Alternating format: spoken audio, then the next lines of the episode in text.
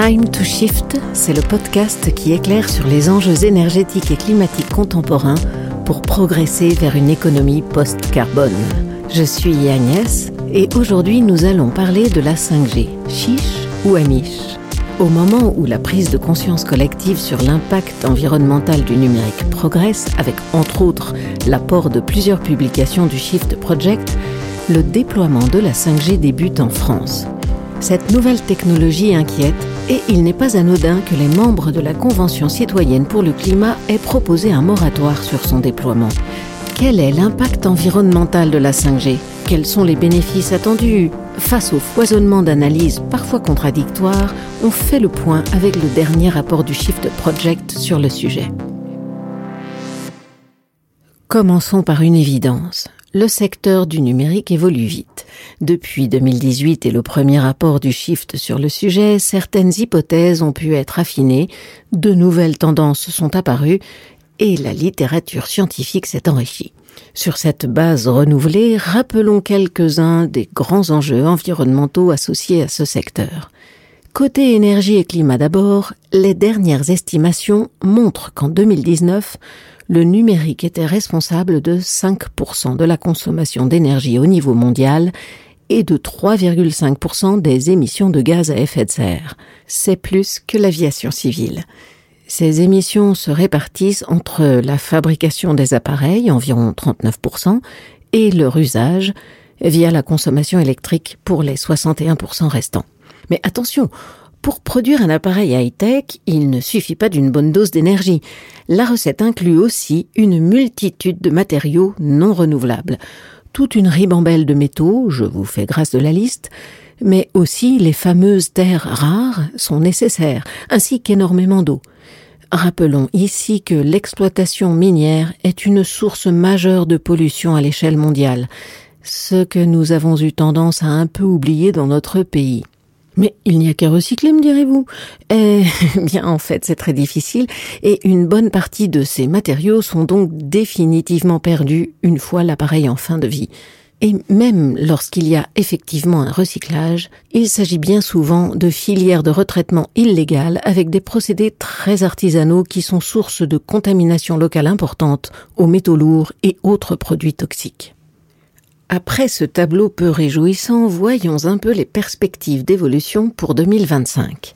Du côté de la consommation énergétique liée au numérique, le Shift estime qu'en 2025, le secteur pourrait représenter jusqu'à 9% de la consommation mondiale d'énergie et 7% des émissions de gaz à effet de serre. Bien sûr, tout dépend des scénarios envisagés, en particulier selon le développement des principaux vecteurs de croissance du secteur. Vous les connaissez Essor de la vidéo, des objets connectés, poursuite de la généralisation du smartphone, explosion du trafic de données. Et on ne peut pas dire que le Covid ait ralenti le mouvement. Voilà pour le numérique en général. Et la 5G dans tout ça La 5G, c'est cette nouvelle génération de réseaux mobiles beaucoup plus rapides, actuellement en cours de déploiement en France et dans le monde. Comme toutes les générations précédentes, 2G, 3G, 4G, elle nécessite l'installation de nouvelles antennes plus puissantes mais aussi plus nombreuses parce que dans le numérique, plus de débit, c'est généralement moins de portée.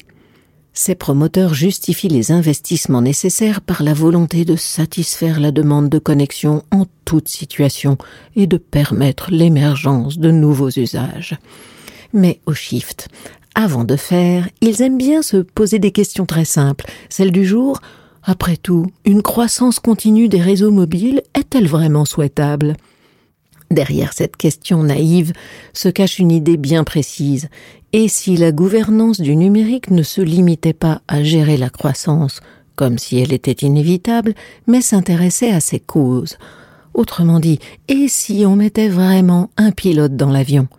Sans ce pilotage, la croissance des volumes de données pourrait être exponentielle.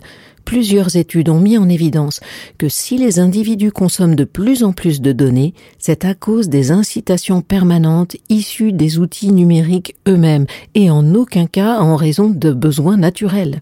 Et pour cause, le modèle économique des acteurs du secteur est bien souvent basé sur la quantité de données qu'ils traitent. En caricaturant un peu, plus de données, c'est plus de pépettes. Bien sûr, n'oublions pas nos très valeureux fabricants de terminaux, autrement dit de smartphones et d'ordinateurs, pour qui l'obsolescence programmée est un peu l'employé de l'année, mais tous les ans. Pour le Shift Project, il est donc urgent de faire une pause dans cette course effrénée vers toujours plus de données et de réfléchir à ce que nous attendons vraiment du numérique. Le déploiement ou pas de la 5G représente une belle occasion pour ça et nous allons maintenant voir pourquoi. Si la 5G est un cas tellement intéressant, c'est à cause de ses impacts probables et des usages qu'on lui prête. Commençons par passer en revue les principaux impacts. D'abord, comme on aura besoin de plus d'antennes, il va falloir plus d'énergie pour les alimenter. Ainsi, même si le réseau 5G consomme moins par octet transféré, la consommation d'énergie des opérateurs devrait augmenter. On parle ici d'une augmentation massive, peut-être même d'une multiplication par deux ou trois selon les scénarios. Les retours des premiers déploiements, par exemple de Huawei en Chine, vont dans ce sens. Ensuite, le déploiement de la 5G va entraîner la fabrication et la mise en service de nombreux nouveaux appareils électroniques. Il y aura inévitablement un renouvellement des smartphones, mais aussi le déploiement de nombreux appareils connectés qui n'existent même pas encore. Tout ça signifie plus d'énergie consommée à la fabrication comme à l'usage, et comme souvent énergie rime avec carbone, bonjour les dégâts. Selon le Haut Conseil pour le climat, l'empreinte carbone du numérique risque d'augmenter de 18 à 44% d'ici 2030. Vous vous doutez bien que pour respecter les accords de Paris, ce budget carbone supplémentaire devra nécessairement être pioché dans un autre secteur. Alors agriculture, transport, santé, qui passera à la caisse? La 5G a donc un coût. Mais quelle est son utilité? Faisons un tour des usages promis. Numéro 1, la visioconférence. Quel bel outil qui a permis de sauver tant de projets du Covid. L'amélioration promise par la 5G serait de permettre d'éviter la congestion en zone dense. Bon, nous sommes nombreux à avoir vécu ces derniers mois une vie remplie de visio, et force est de constater que tout ne se passe pas si mal actuellement. Bref, au suivant. L'usage numéro 2 toujours invoqué est la fameuse voiture autonome. En effet, ces véhicules intelligents ne sont pas si autonomes que ça. Ils ont besoin de communiquer entre eux et avec du mobilier urbain adapté. Tout ce petit écosystème fonctionne à l'aide de transferts massifs de données. Et c'est là qu'intervient la 5G. Sauf que la voiture autonome, même avec un réseau 5G largement déployé, n'est pas vraiment pour tout de suite. On a donc largement le temps d'y réfléchir, d'autant que son intérêt écologique est pour le moins discutable. Rien ne garantit que ces véhicules seront à basses émissions ou partagés, comme l'avancent les promoteurs de la 5G. Bref, on est loin des recettes éprouvées que sont la marche, le vélo et les transports en commun. Troisième usage, la vidéosurveillance, car oui, cet usage plus polémique fait aussi partie des raisons possibles pour vouloir déployer la 5G. Celle-ci permettra à un grand nombre de caméras connectées de transmettre des vidéos en haute définition, de faire de la reconnaissance faciale, de tracer des personnes ou encore de détecter certains comportements. Les mauvais esprits diront qu'ils comprennent mieux l'avance prise par la Chine en la matière. Le prochain usage est plus léger. Le divertissement, tout simplement. Vous aimez les jeux vidéo en streaming haute résolution? Eh bien, grâce à la 5G, vous pourrez pratiquer votre passion jusque dans la rue ou les transports.